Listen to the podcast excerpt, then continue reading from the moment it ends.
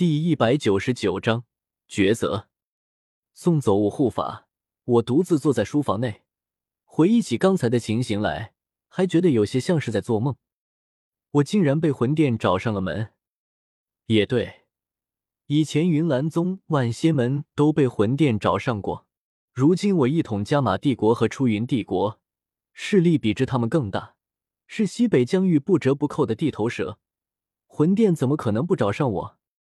如此一来，先前的大难顿时变成了大机缘。只是萧家的驼舍古地狱，真的要给雾护法吗？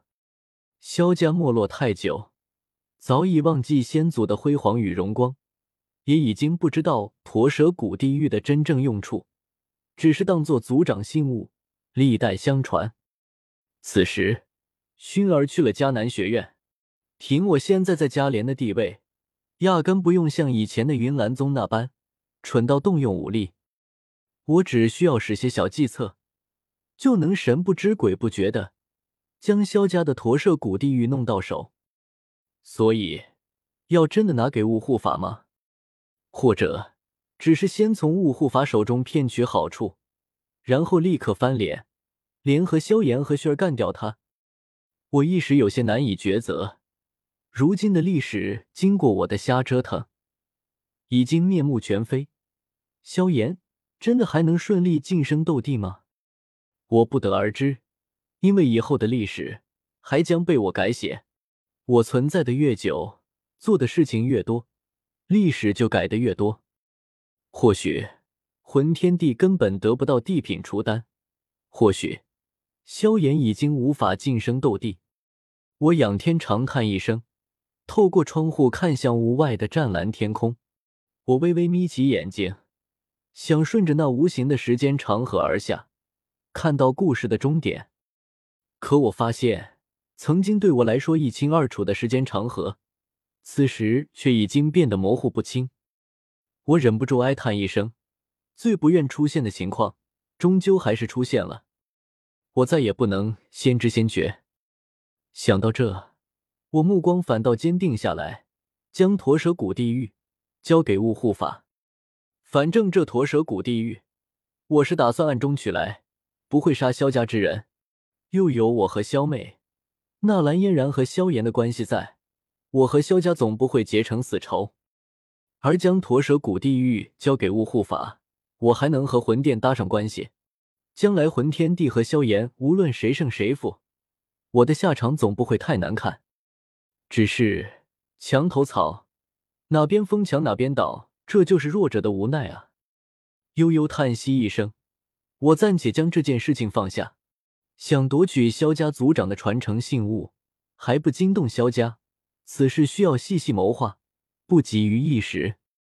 倒是云岚宗的事情迫在眉睫，云岚宗或者云山，到底有没有和魂殿勾搭上这件事？我也不好问雾护法，谁也不知道雾护法的打算是什么。或许他是想同时支持我和云山，让我们互相打擂台，他更方便控制我和云山。不过此事一试便知。我一边开始研磨，一边在心中构思文辞，随后笔走龙蛇，一封信函就写好了。这封信写的极为含糊，魂殿和雾护法只字未提。只是含含糊糊的用其他东西代之，若是旁人看了，只会觉得一头雾水。但云山要是真和魂殿接触过，肯定看得懂，然后乖乖来乌月城见我，因为这是雾护法的意思。将信函发出后，我开始修炼。如今我已经是五星斗师，我盘膝坐在书房一角，努力抛去心中纷杂的情绪和烦恼，沉下心神。开始打坐修炼，修炼是最容易忘记心中烦恼的事情。当你沉浸在那修为一点点提升的快感中时，什么烦恼都将抛之脑后，连时光好似也不再流动。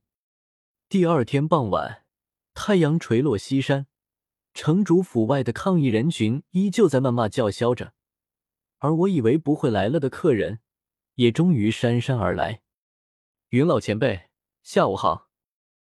我从修炼中退出，睁开眼看向眼前的两个老头，一个是云山，另一个则是林颖。这老家伙总算有些用，没让云山也潜入我的书房，不然我可就真危险了。云老前辈可有吃晚饭？若是不嫌弃，可在小子这将就一顿。云山跑来这里，当然不是为了蹭饭。他看了眼身旁的灵影，沉吟片刻，说道：“小娃娃，这里就只有你一人吗？”呜。他话说到一半。突然停了下来，因为我在朝他眨眼睛。这时，我才发现自己是真的难做。因为灵影虽然是我的保镖，但他归根结底还是古族之人，和魂殿是死敌。我一边要和魂殿合作，一边要偷了萧家的驼蛇谷地狱还不得罪惨萧炎，一边又得不被林颖察觉到不对，一边还得和云岚宗、加马皇室之类的势力明争暗斗。